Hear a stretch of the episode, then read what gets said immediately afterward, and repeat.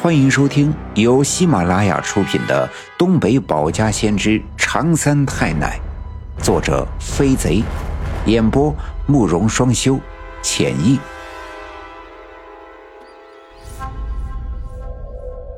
第二百八十六章：殷气勇下队染怪病，李文学发疯抢项圈我在地穴里带走了血蛇藤。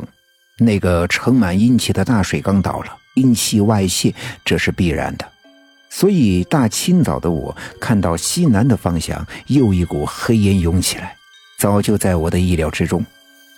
不过那股黑色的烟气汹涌澎湃的样子，让我感到时间十分的紧迫。全村的人都知道我今天中午要进入柳树沟，事情到了现在，大多数的村民都隐约的知道。我们刘家镇面临着一场灾难，也知道我进入柳树沟是为了化解那些冤魂的怨气，所以人们都盼望着中午快点到来。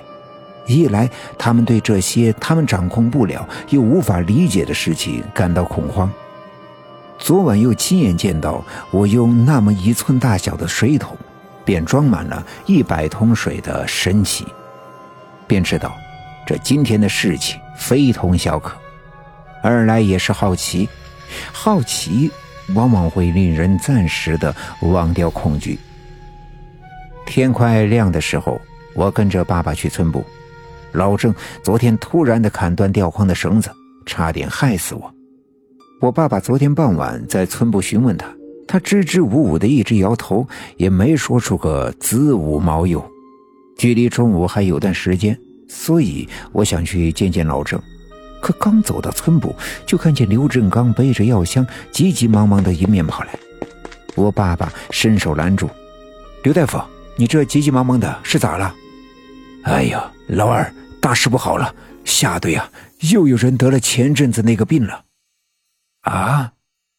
我爸爸听了大吃一惊，前阵子那场流行病的惨状还历历在目。原以为一切都已经过去，没想到这又犯了，这也让我大吃一惊。我知道这病的复发一定跟我拿走了血蛇藤有关，但我明明看到冒出阴气的只是在西南面的山脚，况且现在一丝风都没有，那些黑烟一时半会儿还到不了刘家镇，那为什么会突然的又有人发作了呢？我想去看看。我抬头看着我爸的脸，说道：“其实我爸爸心里一万个担心，但他明白这病跟那些妖邪有关。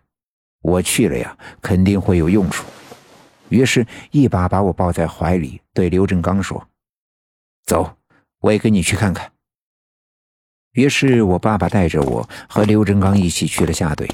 到了下队，我爸爸才知道。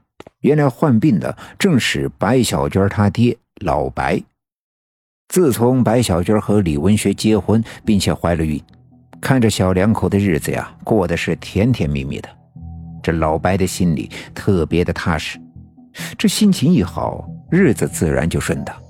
所以这一阵子，李文学一家和老白一家都平平淡淡的，没什么大事。可自打昨晚开始，就头晕恶心。浑身发烫，身上还长起了黄豆粒大小的红色的水泡。这样的症状，要是放在十岁八岁的半大孩子的身上，就是长水痘。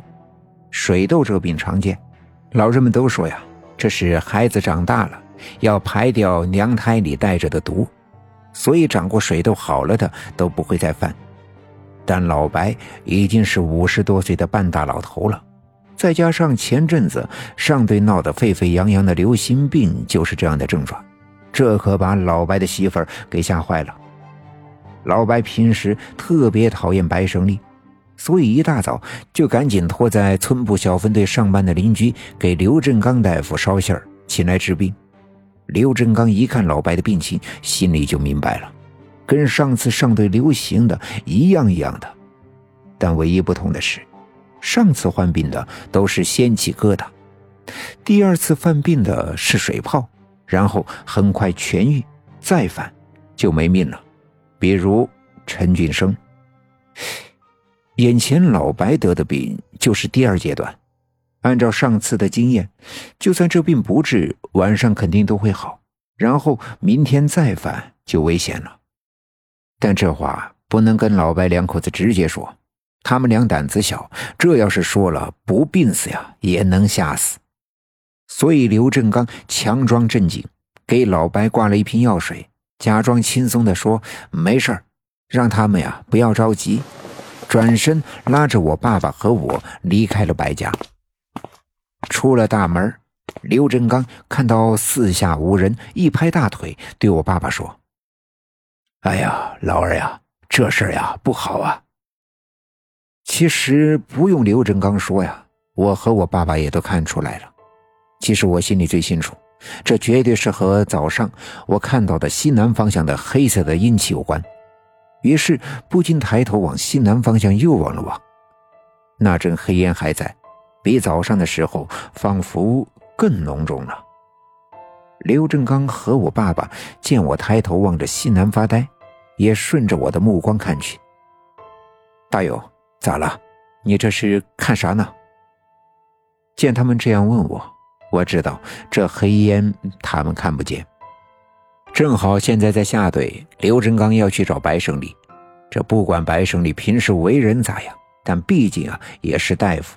况且上次村里发病，白胜利也没少出力。